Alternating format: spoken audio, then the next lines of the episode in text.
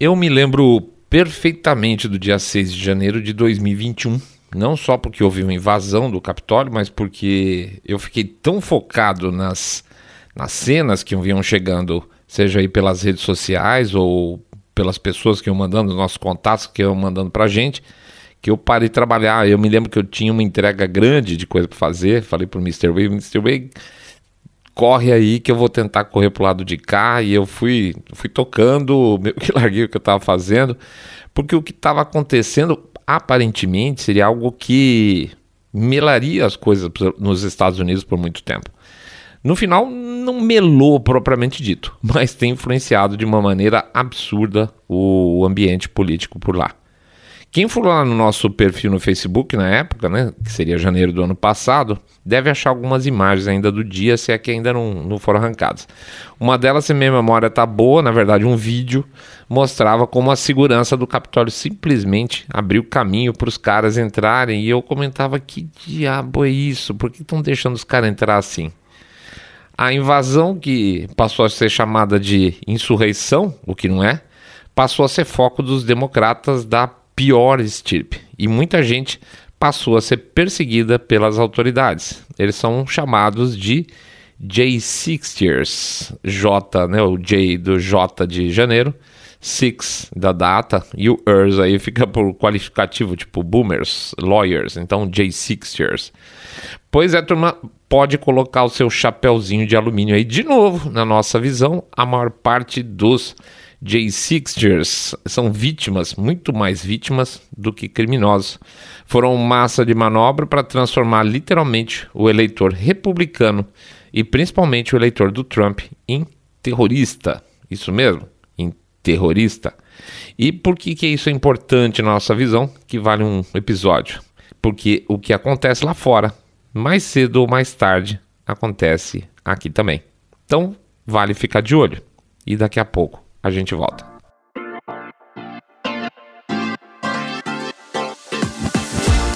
Saindo da bolha.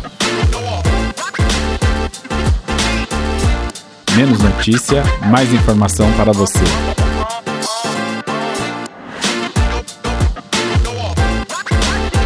O martírio dos J6ers. Bem-vindos ao Saindo da é o nosso episódio 160 e a gente vai falar aí sobre o episódio de 6 de janeiro e a turma que está sofrendo em função disso, tá? Antes de mais nada, a gente vai pedir para vocês acessarem o nosso site lá, o www.saindabolha.com.br e clicar no botão follow. Vai pedir também para acompanhar a gente no Spotify e nas demais é, plataformas de podcast. Vai pedir para vocês também considerarem dar uma passada no nosso site lá, o Trailer, www.trailer.com.br, www.trailer.com.br, onde a gente coloca à disposição o nosso e-book. Aprenda a treler notícias, onde a gente tenta, de alguma forma, aí, num, num, num e-book parrudão aí, tá uns, sei lá, uns 180, 200 páginas, tá aumentando esse troço cada vez mais. Um monte de exemplo, tá? Tem uns mais de 30 cases, tem bastante coisa mesmo. É pré-lançamento ainda, tá, gente? Ainda não tá prontão, mas quem comprar antecipado tem 15% aí mais ou menos de desconto e ainda ganha um, um áudio bônus que está fazendo só para quem compra antecipado, tá? Então entra lá no www.trailer.com.br, dá uma checada, vê se vale a pena para vocês. E pede também, finalmente, lógico, para o nosso, para considerar o nosso Pix, né? Onde a gente, que a gente coloca o código nas postagens das nossas redes sociais quando é um episódio novo ou o QR Code lá no YouTube, também cada episódio. O Pix é o que movimenta a gente, né, gente? Que, que permite que a gente continue nosso trabalho por aqui, ajuda nos projetos novos também. Vai ter tá tendo e-book agora, tá tendo mais coisa pela frente. Vamos entrar com outros tipos de materiais também lá no YouTube em breve, tá bom? Então, considera 1, 2, 5, 10, 10 milhões de reais. Lembrando que pingado não é seco e que um real por episódio ajuda pra caramba, beleza? Vamos lá, tudo jabacito feito, vida que segue, vamos em frente. Contextualizando.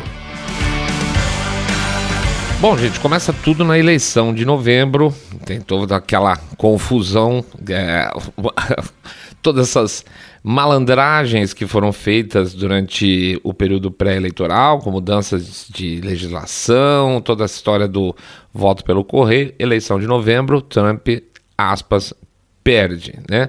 E a imprensa automaticamente define que o Biden é vencedor, porque eles projetam é, Biden como vencedor e ninguém poderia mais contestar nada. Só que está sendo contestado sim. Existiam várias coisas acontecendo, processos correndo, recontagem, estava tudo correndo normalmente, a imprensa batendo firme. Não, não, não, nós falamos que ganhou, ganhou, não pode, não pode contestar, né? De novo o que acontece lá fora mais cedo ou mais tarde acontece aqui dentro, né? Muito bem. Então a imprensa definiu um vencedor, processos de vários estados, a Suprema Corte não quis botar a mão e aí a coisa foi azedando. Tudo ficou por conta então do dia da contagem dos votos do colégio eleitoral, lá os supereleitores. Mike Pence precisaria falar, olha, eu não confio, etc e tal, para que tivesse algum tipo de coisa. Mike Pence não fez. As chances eram pequenas, a gente já sabia, né? Pressão do Trump para que ele se movimentasse, os congressistas lá segurando a peteca, mas não estava rolando.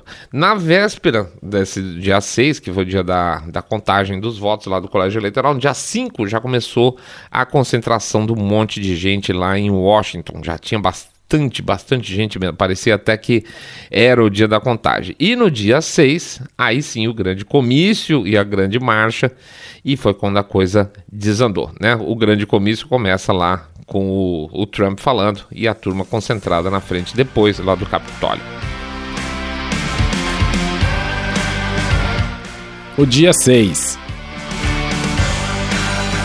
O dia 6 vira uma loucura. Começam com duas ameaças de bomba, duas é, bombas aquela de tubo, colocadas uma na sede do Partido Democrata, uma na sede do Partido Republicano povão na rua, muita movimentação, gente pra caramba na rua, vindo de todos os Estados Unidos.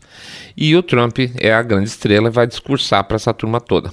E aqui tem a parte do discurso do Trump que simplesmente desmonta essa história de que ele incentivou as pessoas a irem para o Capitólio invadir. Isso nunca aconteceu. Isso tanto não aconteceu, que está lá gravado, ele falado, tem transcrito, tem de todas as formas possíveis, ele dizendo exatamente a seguinte frase, gente. Aspas aqui. Sei que todos aqui em breve estarão marchando até o prédio do Capitólio para fazer suas vozes serem ouvidas de forma pacífica e patriótica. Tá? Esse foi o momento que ele conclamou as pessoas a irem para o Capitólio de forma pacífica e patriótica. É, aí ele termina dizendo também: hoje veremos se os republicanos são fortes pela integridade de nossas eleições. Nosso país está sob cerco há muito tempo muito mais do que esses quatro anos nesse período. Então, assim, em nenhum momento ele chega e fala assim, vamos lá, arrebenta, se não for, de forma nenhuma. Ele vai lá, vai lá mostrar a força de vocês na porta do Capitólio. Não parem ainda, não termine o, o, o comício e vão para casa. Vão para lá mostrar que vocês têm voz. É isso, é isso que acabou. Portanto, não, Trump não deu nenhum sinal de invasão para o Capitólio. Argumentou-se também que ele teria ficado quieto com relação à invasão do dia, o que também é mentira. O Trump chegou a fazer uma declaração em vídeo no dia pedindo para que as pessoas fossem para casa e parassem com aquilo lá. Chega, acabou, perdeu, ele reconheceu automaticamente quando terminou a contagem, não teve nenhum momento de, de, de enfrentamento. Mas sabe por que ninguém lembra desse vídeo? Porque não foi de interesse da imprensa divulgar e colocar no ar. Então era, era melhor o Trump continuar sendo o cara ruim, porque essa era a narrativa que estava sendo preparada. Né? O Orange Man Bad tinha que atuar novamente. Eles preferiram então. É, conseguiram, na verdade, né, fazer com que a invasão continuasse e, se possível, desejavelmente com mortes e mártires. E eles tentaram, tá, gente? Eles venderam inicialmente que tinham cinco pessoas mortas, quando na verdade houve só uma morte, em princípio, que é da Ashley Babbitt, que a moça que foi executada é, lá dentro do Capitólio mesmo por um segurança. Quer dizer, é, os manifestantes não mataram e não fizeram nenhum tipo de violência. Quem atirou foi um segurança dentro do Capitólio, literalmente sem nenhuma razão. Não tem nenhuma razão, tá?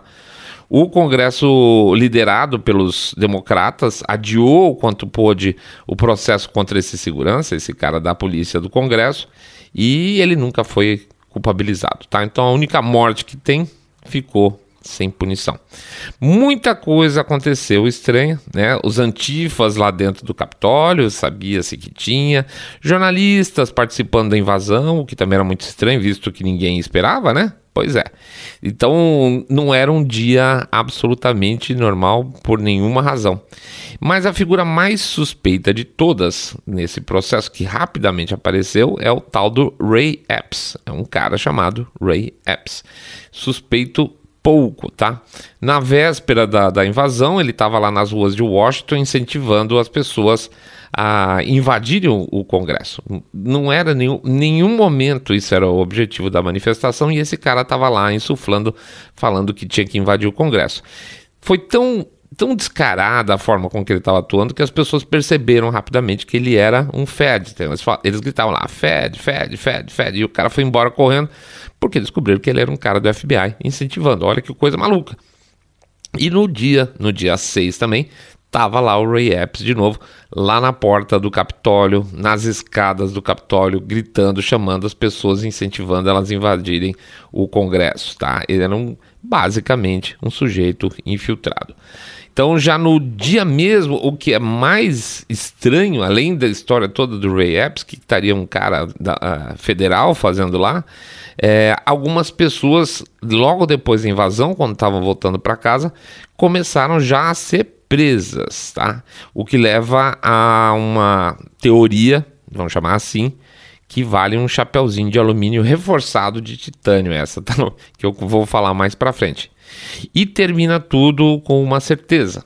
Depois de toda essa bagunça, depois de toda essa loucura, o que ia acontecer é o quê? Que Trump seria atacado por aquele dia, por tudo que aconteceu naquele dia.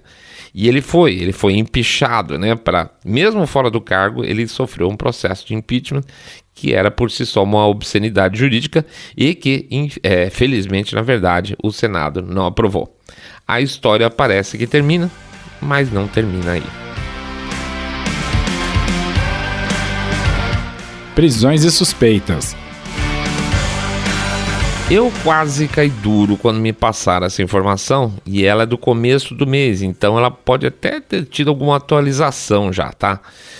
Vocês têm ideia de quantas pessoas já foram presas pelos, pelo atual demo, eh, administração democrata pelo que eles chamam de insurreição do dia 6 de janeiro, quantas pessoas, pessoas estão sendo indiciadas e presas por causa disso? Vamos lá. 50? 150? 350? Ou 861 pessoas? Eu vou falar de novo. 861 pessoas já foram presas e indiciadas por causa daquele evento. Gente, o governo americano já prendeu, está processando toda essa turma pelo ocorrido no dia 6 de janeiro. Vocês viram é, alguma razão para isso tudo? Pois é, falam que é uma investigação profunda e que não vão deixar ninguém de fora. Bom, claramente aí então o negócio tende a crescer além desses 861. A grande parte dessas pessoas, desses 861, é formado por cidadão comum, tá? Cidadãos comuns que foram entrando aí pela onda, tá? Eles estão sendo processados literalmente com mão de ferro, prevendo inclusive alguns anos de cadeia na maior parte das vezes, tá? Pessoas de todas as idades, de classe social, diferentes estados americanos estão nesse processo aí de destruição, de dissolução da vida deles. É, em alguns casos, eles preferem, por exemplo, pegar uma pena mais longa para liberar um filho ou uma esposa que estava junto. Não, você me, em vez de um ano, me bota cinco, porque assim meu filho fica livre. Tem muita negociação desse tipo, tá? Então, tem cara que tá literalmente se sacrificando nessa forma e por isso, em parte, o nosso título do episódio de hoje, tá? E com essas penas mais pesadas que eles conseguem negociar, o Estado, vamos chamar assim, pode bater no peito dizendo: Ó, oh, eu sou, eu sou ferradão, tá? Olha que coisa bonita. Então, para propaganda política, eles estão ferrando mais ainda a vida de algumas pessoas. Como diz o advogado de um desses presos, né, não se trata mais nessa situação de lutar por inocência, tá? Eles já são todos, em princípio, considerados culpados. O máximo que se tenta é eventualmente aqui e ali algum acordo de redução de pena. O problema é que existem muitas denúncias quanto à forma com que esses prisioneiros estão sendo tratados, tá? Aqui na nossa visão, em muitos casos, talvez a maior parte dos casos aí sejam basicamente prisioneiros políticos hoje. São problemas com alimentação, problemas com acompanhamento de saúde, literalmente, problemas de agressão dentro da, da, das prisões. Recentemente teve um preso que estava utilizando o tempo de ligação que eles têm lá para fazer para o mundo exterior, vamos chamar assim, por telefone. É, e ele estava pegando esse trechinho aí, esse tempinho que ele tinha de telefone para fazer uma denúncia. Ele estava dando uma entrevista para o canal Newsmax, tá? E o sistema prisional derrubou a ligação do cara quando ele estava tentando aí denunciar os maus tratos que outros presos estavam recebendo, inclusive prisões em solitária e às vezes com uma, duas horas de sol só. Veja, 100% dessas pessoas que estavam lá dentro não deviam ter entrado em princípio, tá? Erraram, fim de papo. Mas tem uma enorme, uma enorme diferença entre o Estado entender que se trata de um protesto, tá?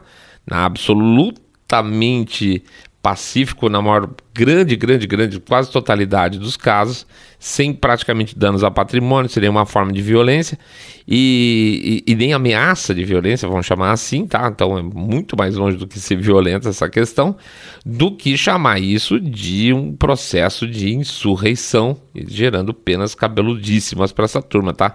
O que está sendo vendido são é, pelo regime, vamos chamar assim, pela administração atual e, e o, a justiça uh, Departamento de Justiça deles no caso, são comparações como se fosse um evento como, e eu não estou exagerando, como o Pearl Harbor, 11 de setembro, que é um absoluto desrespeito às vítimas, que na verdade nesses casos aí, é, Pearl Harbor, 11 de setembro, são centenas, milhares de vítimas reais, gente que morreu mesmo. E no Capitólio, não. A única pessoa que morreu, inclusive, é um manifestante. Então, não tem nenhuma condição de comparar com B, mas é o que eles estão falando, tá? Estão falando que foi pior que Pearl Harbor, foi pior que 11 de setembro, uma loucura. A congressista aí com dois pontos de QI, a Alessandra Ocasio-Cortez, disse que até hoje ela se sente traumatizada por esse dia. Nossa, que coitada, né? Diz que ela teve que buscar ajuda psicológica para superar o trauma daquela invasão daquele dia, mesmo sabendo e mesmo ela já tendo sido desmentida, porque ela não estava nem no prédio tá? Ela não estava nem no prédio no momento da invasão, ela estava num prédio anexo relativamente distante, mas segundo ela, por estar próximo já é o suficiente para ela ter um trauma terrível, né? Você não morre de dó de uma pessoa dessa? Pois é, eu também não. Comparando o incomparável. Olha a aspas boa vontade da administração Biden ao comparar os distúrbios que ocorreram é, no Capitólio. É, se você for pegar e comparar com as manifestações de 2020 do Black Lives Matter com Antifa, né? Tem uns itens interessantes aqui de comparação que mostram que tudo é uma questão de narrativa, obviamente, de, de uma tentativa de destruir vidas para reforço de uma narrativa política, porque basicamente o que eles estão fazendo é destruir vida até agora de 861 pessoas, só para manter o coturno na, no pescoço da população, para vocês verem como esses caras amam o povo que eles dizem ser do país deles. Então vamos fazer umas, vamos analisar algumas coisas aqui. Por exemplo, os distúrbios de 2020 causaram, fiquem sentadinhos, um bilhão de dólares em prejuízos a instalações públicas americanas. Um bilhão de dólares, bilhãozinho, gente. E no Congresso, que, que, que grandes estragos tiveram? Ah, vidros, grades, alguma coisa nesse sentido? No máximo, tá? Então, esse é o nível de comparação entre as duas situações. Nas manifestações do Black Lives Matter foram destruídos 1.500 negócios. 1.500 negócios, geralmente pequenos negócios de famílias que dependiam disso e nunca se recuperaram, nunca mais. Algumas delas, quem tinha seguro, beleza, quem não tinha ou um seguro inferior não conseguiu se recuperar, né? Então, famílias que foram tiradas a renda deles, e em muitos casos, muitos casos literalmente eram proprietários negros, então estão nem aí para que, que a causa em si. Na verdade, estavam lá para destruir e saquear, né? 1.500 negócios. 700 policiais foram confirmadamente feridos durante as manifestações lá daquele é, de 2020. Alguns desses policiais se tornaram incapacitados, como no caso aí dos seguranças de prédios públicos federais, né? É, que ficaram cegos, literalmente cegos, por causa do uso de laser verde pelos manifestantes. Os caras apontavam laser verde na cara dos, dos, dos, seguranças, vamos chamar assim, dos prédios federais. Pessoal muito bacana, né? É, principalmente pela turma da Antifa, que dava suporte ao Black Lives Matter, tanto em Oregon como em Washington, no estado de Washington, tá? Outra coisa, os distúrbios de 2020 são considerados a maior ação de prejuízo das seguradoras americanas na história, o que significa hoje que todos os americanos, de certa forma, têm que pagar mais pelos seus seguros, graças ao que aconteceu naquele período.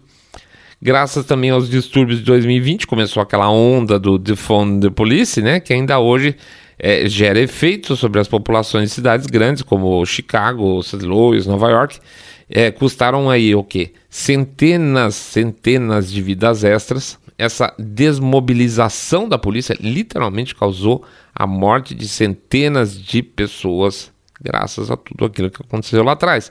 Sendo que, de novo, a maior parte dessas vítimas, dessas centenas de vítimas a mais, são negros, né? Pois é. Ao final, então, tem a descoberta não muito surpreendente, né, recente, de que as líderes do Black Lives Matter estavam pegando dinheiro da doação e pondo no bolso, né? Esse então é o preço de 2020, tá? Dos distúrbios aí de 2020. E só para não perder de perspectiva, a gente porque estamos comparando isso com a invasão do Capitólio. Fala, pô, você ainda por que mistureba você está fazendo só para falar mal do Black Lives Matter? Não.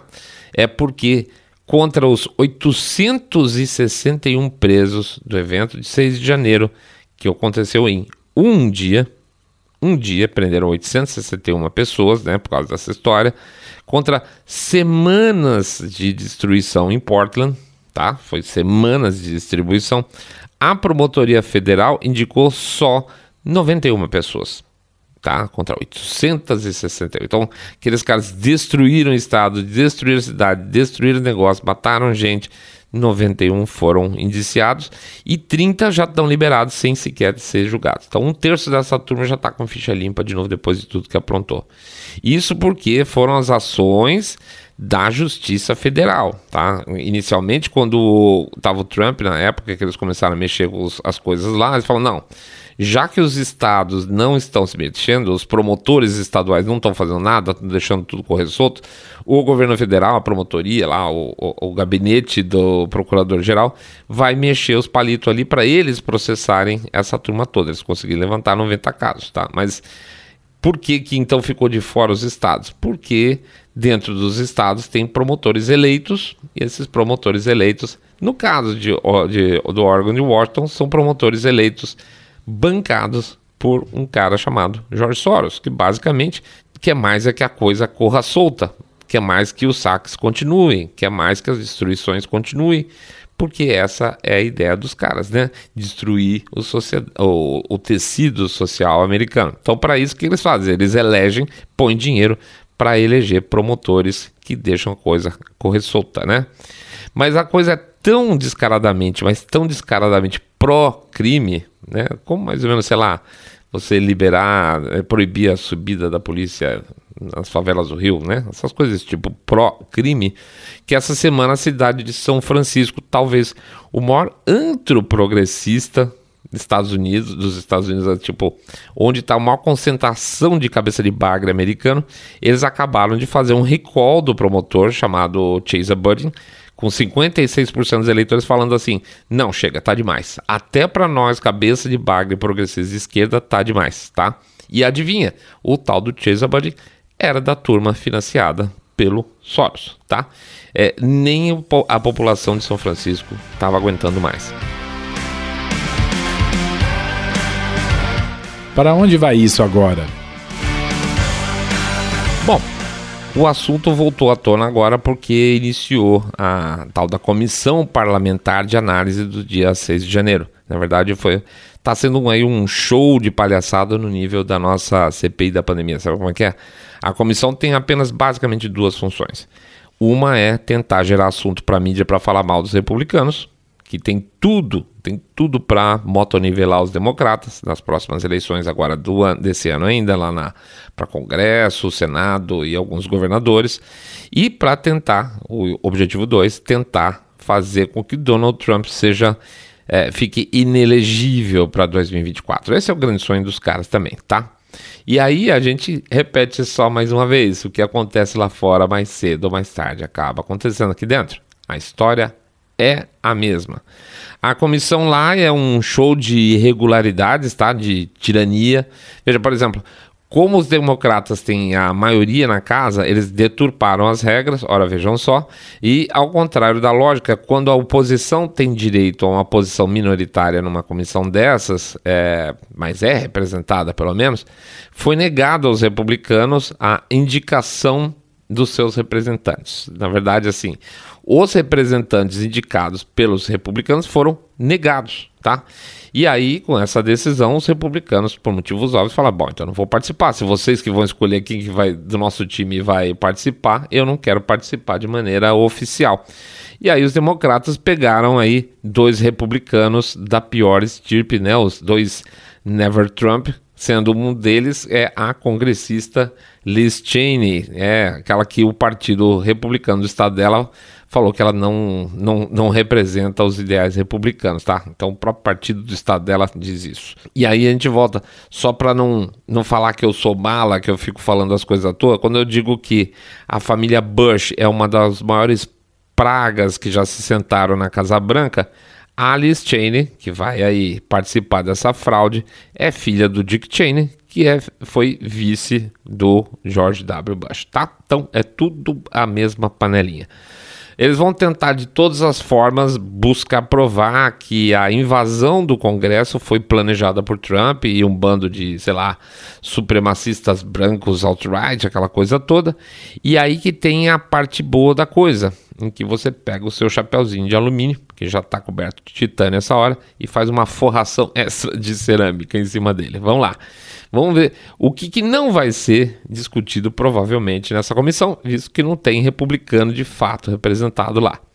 Provavelmente não vai ser discutida a participação do FBI do evento, né? O tal da história do Ray, do Ray Epps, tem as, as tomadas, tem vídeos, tem fotos, tem esse cara tá em todos os lugares flagrados em diferentes é, posições, falando coisas diferentes, é um, um, um, é um infiltrado do FBI, incentivando aquela balbúrdia toda, tá? É, aquilo que a gente falou, a coisa estava tão descarada que ele era um policial federal que o pessoal gritava Fed, Fed, Fed, Fed, quer dizer, estava muito claro que ele estava tentando subverter a situação, né? Já falamos isso. A comissão também, além disso, ela provavelmente não vai analisar por que, que duas bombas colocadas na sede dos partidos não foram investigadas. Como assim? Provavelmente a comissão também não vai investigar por que, que o oficial que matou Ashley Babbitt é, passou batido nessa história. Por que, que ordem de quem de atirar? A comissão provavelmente também não vai julgar porque que não havia segurança no Capitólio e tanto a líder Nancy Pelosi como a prefeita de Washington negaram a oferta de Trump para ter deslocamento de guarda nacional naquele dia. Ele ofereceu, elas que não quiseram. E por fim, provavelmente a comissão também não vai discutir como tantas pessoas foram presas no mesmo dia do evento em diferentes locais dos Estados Unidos. Esse é o grande ponto. É, pessoas em aeroportos, chegando em casa. Eu pergunto para vocês: como é que foi possível, tá? Chapeuzinho, como é que foi possível analisar 14 mil horas de vídeo em algumas horas para ver a cara dessas pessoas, fazer reconhecimento facial de alguma forma, falar: ah, esse cara que entrou aqui é o João da Silva, achar os dados pessoais do João da Silva, certo? Pegar esses dados pessoais e buscar nas listas de voo porque o cara tá já está preso na hora que chega no aeroporto, então estava lá na lista de voo o nome do sujeito, né? Então tem que pegar 14 mil horas de vídeo, separar as caras das pessoas, fazer reconhecimento pessoal, achar o dado pessoal do cara, botar na lista de voo e quando o cara chegava em casa no aeroporto, tinha um cara do FBI esperando por ele. Isso é questão de horas, não de dias. Não dá, né? Isso leva à seguinte conclusão: possível. Já estava sendo tudo monitorado E se estava, se essa turma toda já estava sendo monitorada, estava sendo monitorada com ordem jurídica de quem? Né? Pois é, de ninguém. E com isso a gente volta ao primeiro ponto lá, que é a participação do FBI novamente no tema. Mas isso, claro, vai ficar de fora. Em resumo, eu sei que eu errei, tá? No dia que teve toda aquela confusão, errei, disse que ia melar as coisas dos Estados Unidos por causa daquilo. É... Meus chapas acharam que eu estava exagerando, exagerei um pouquinho, pode ser. Mas pode apostar, gente, vai ter muito muita água passando por baixo dessa ponte nesse assunto específico durante essa comissão especial e o que eventualmente vai vir contra no, por parte dos republicanos, tá? Não tá fácil, não, a, a própria imprensa lá tá tentando comprar essa narrativa, mas está muito ruim, tá? Cara de pau demais, tem problemas até de timing entre as coisas. Ontem a MSNBC, que é totalmente democrata, estava falando, é, o Trump estava fazendo discurso, mas a turma já estava invadindo, isso não pode ser, então ele não pode ser culpado. Já estão tendo esse tipo de questionamento, tá? É sinal que não vai colar muito, mas vai rolar água debaixo dessa ponte, tá? E não é por acaso que os democratas não podem perder mais eleições. Não podem porque a sujeira está grande demais para passar despercebida tão logo um governador é, da oposição é, republicano assuma. Vai ter história demais para achar. Então os caras vão tentar, de qualquer jeito, mais uma vez nessa eleição, ganhar por bem ou por mal. É isso aí, pessoal. A gente agradece a presença de todo mundo. Faz agora o nosso jabacito rapidinho, pedindo para vocês entrarem no nosso site www.saindabolha.com.br, clicar no botão follow ou seguir a gente no Spotify, Podcast Addict, Google Podcast, Apple Podcasts, fazer um share desse episódio, se vocês gostarem, e o famoso boca a boca sarado, contando que vocês acompanham o podcast Cabeça Direita Limpinho Supimpa, que detesta o politicamente correto e essas armações. Isso deixa a gente irritado, de verdade. Pede também para vocês considerarem entrar lá no site Trailer, né, o www.trailer.com.br, www.trailer.com.br, para analisar o nosso e-book, que a gente vai dar umas dicas lá de como vocês podem aproveitar as informações, que é o que a gente faz aqui. Como aproveitar as informações dessa mídia tradicional podre para buscar as informações que vocês precisam filtradinho, tá? Jogar fora o bagaço, e ficar com o suco. Pede também para considerar, por favor, o Pix, que vai estar o código na, nas postagens da rede social e o QR Code no YouTube, que é o que mantém a gente pedalando as coisas por aqui. Lembrando que um, dois, cinco, dez, dez milhões de reais pingado não é seco e que um real por episódio ajuda pra caramba. É isso aí. Tudo feito. Sexta-feira eliminada check, mais coisinhas, nossos vídeos correndo aí pro fim de semana, tá uma correria louca aqui. Não sei, talvez a gente dê uma pisada na bola com vocês, porque estamos com duas pessoas mudando. O Rogerião tá mudando, eu tô mudando, tá? Então, assim, sei lá como é que a gente vai fazer para ajustar a nossa logística aqui.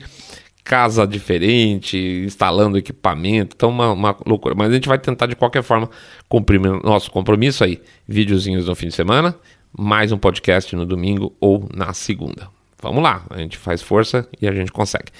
É isso aí, gente. Vão lá, força, descansem, fiquem tranquilos. Vai dar tudo certo. Vai ser trabalhoso, mas vai dar tudo certo. Uma hora a gente vira o jogo, pode deixar. Grande abraço para vocês. Fiquem todos muito, muito mais super, super bem.